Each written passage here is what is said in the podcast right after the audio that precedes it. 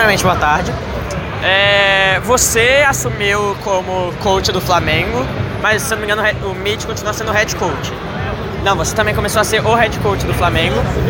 Como que tem sido para você lidar com tudo isso? Você já é pouco experiente no cenário, se não me engano você chegou a trabalhar na Operation Kino, você trabalhou na Pro Gaming também, se não me engano.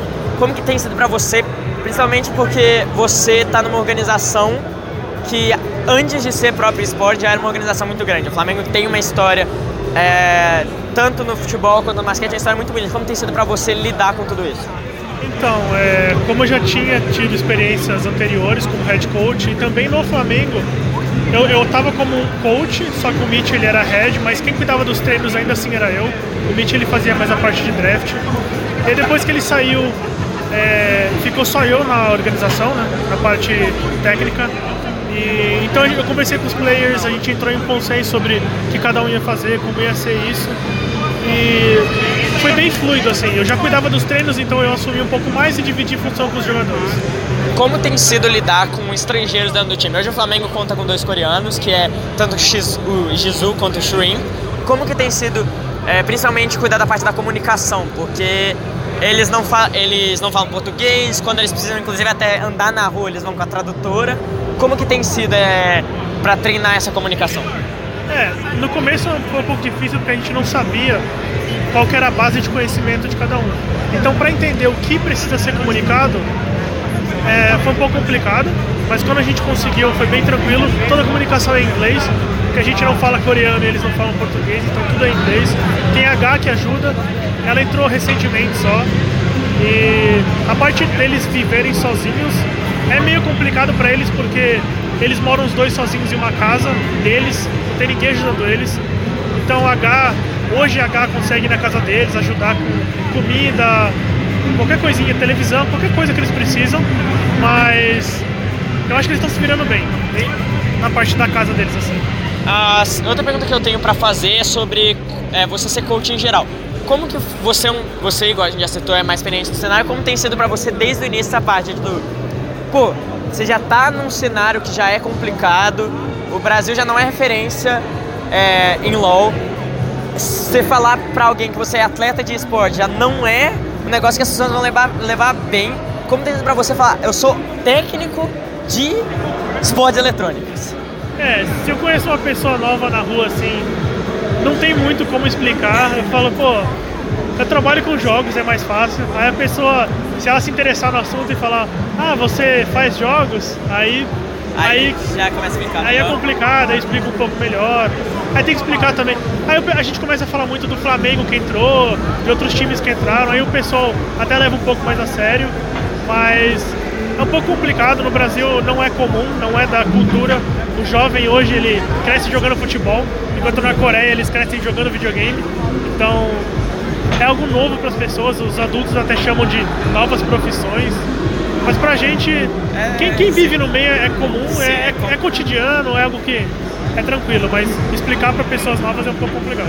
É, a outra pergunta que eu tinha para fazer é justamente sobre isso, sobre qual a sua opinião sobre essa entrada. O Vasco, esses dias, inclusive o rival do Flamengo, anunciou a entrada nos esportes. A gente já teve o caso do Santos, que já tinha acordo com a Dexter, mas aí eles desfizeram esse acordo. Tivemos o, a Red Canids Corinthians, tivemos a Remo Brave, todos disputando o Tier 1 do CBLOL. Qual a sua opinião sobre essa entrada dos times no CBLOL?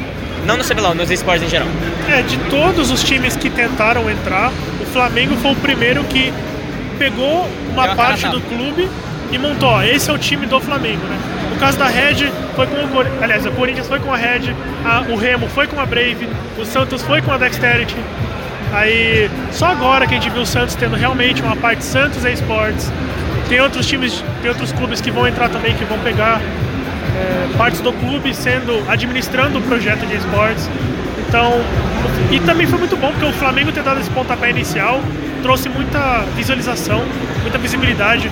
O Sport TV começou a cobrir o CBLOL no Tier 1, então o Flamengo chegou na final. É muita imagem envolvendo o cenário de LoL que está ajudando bastante.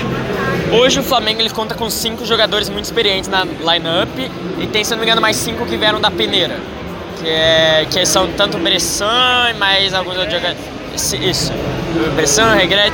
é, a gente sabe hoje que o nosso cenário não é forte. E aí casos como o Titã no. Vai, primeiro CBLOL sério dele, porque o primeiro CBLOL que ele jogou, ele tava no mid, ele pegou uma Kabum que não tinha nem casa. É, você acha que o, pro Flamengo seria interessante investir nessa ba jovem base? Ou pro Flamengo hoje é mais interessante continuar com cinco jogadores experientes, é, mas que, por exemplo, se a gente for, se o Flamengo, o que eu espero, um dia se classificar para o Mundial, vai, é, a gente vai conseguir ter, é, mesmo tendo algum tipo de problema?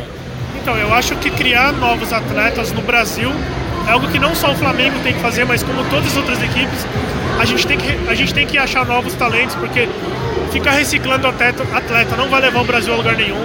São sempre os mesmos jogadores pulando de time em time. E a questão do Flamengo, quando o Mitch estava como head coach, não tinha um projeto muito bom para peneira. Os jogadores que entraram na peneira como reserva, eles não eram utilizados, tanto é que três saíram, a gente ficou só com o regresso e Bressan. É, eu acho que tem que manter os jogadores ativos, tem que botar eles para treinar, tem que fazer um projeto para descobrir novos talentos. Eu acho que esse é o caminho para todos os times. E agora uma pergunta a caráter pessoal mesmo. Eu sou flamenguista, sou flamenguista desde que nasci.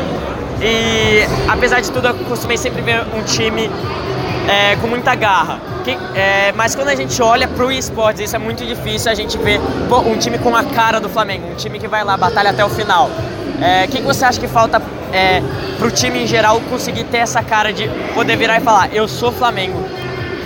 É. Assim, é meio complicado porque, pelo menos da onde eu vejo, a maioria dos jogadores de LoL não tem muito esse fanatismo pro futebol. Mas assim, quando você tá no Flamengo, você ainda assim tem esse peso. Por exemplo, o RTT, ele, ele fala muito disso. Pô, aqui é Flamengo, eles entendem o tamanho do clube, né? E a gente sempre puxa muito nas conversas com o clube, pô, vocês estão representando a nossa organização, vocês têm que representar bem, tal, tal, tal. Nunca desista, sempre, é, sempre elogia o clube, sempre dê o máximo. É, enfim, isso é algo que, por exemplo, o RTT tem, porque ele já é flamenguista, mas que os outros eles estão eles começando a pegar essa garra, entender o tamanho do Flamengo, etc. Tá, e a última pergunta que eu tenho para fazer é sobre justamente essa identificação. É, se o Flamengo, ele fala, ele, se o próprio Flamengo, principalmente agora em ano de eleição, eles falam isso para vocês, tipo, ó, oh, a gente precisa criar um vínculo com a torcida. Como vocês estão fazendo para criar esse vínculo? Porque hoje a gente tem, claro, o BRTT sempre foi uma super estrela no nosso cenário, maior ADC da história do nosso cenário, maior ADC da América Latina em geral. Mas ele já era muito famoso por causa das strings, aí já tinha o público dele. Ele tem a fanbase BRTT. Como que vocês estão fazendo para ter a, a torcida do Flamengo ao lado de vocês? É, o BRTT ele é o maior jogador brasileiro hoje. Sim. E a gente tenta sempre é, agir muito nas redes sociais, chamando o público, mas também é, a gente quer trazer esse público do Flamengo também para conhecer o LoL. Então, é, a gente já teve casos de pai chamando o filho para ver futebol e o filho chamando o pai para ver o Flamengo no LoL. E quando a gente faz alguma coisa é, com a torcida, a gente sempre também tenta fazer com o torcedor do Flamengo com o sócio torcedor. Então a gente puxa esse pessoal que já era clube para vir com o LoL também. Era só isso mesmo, obrigado. Deixa uma foto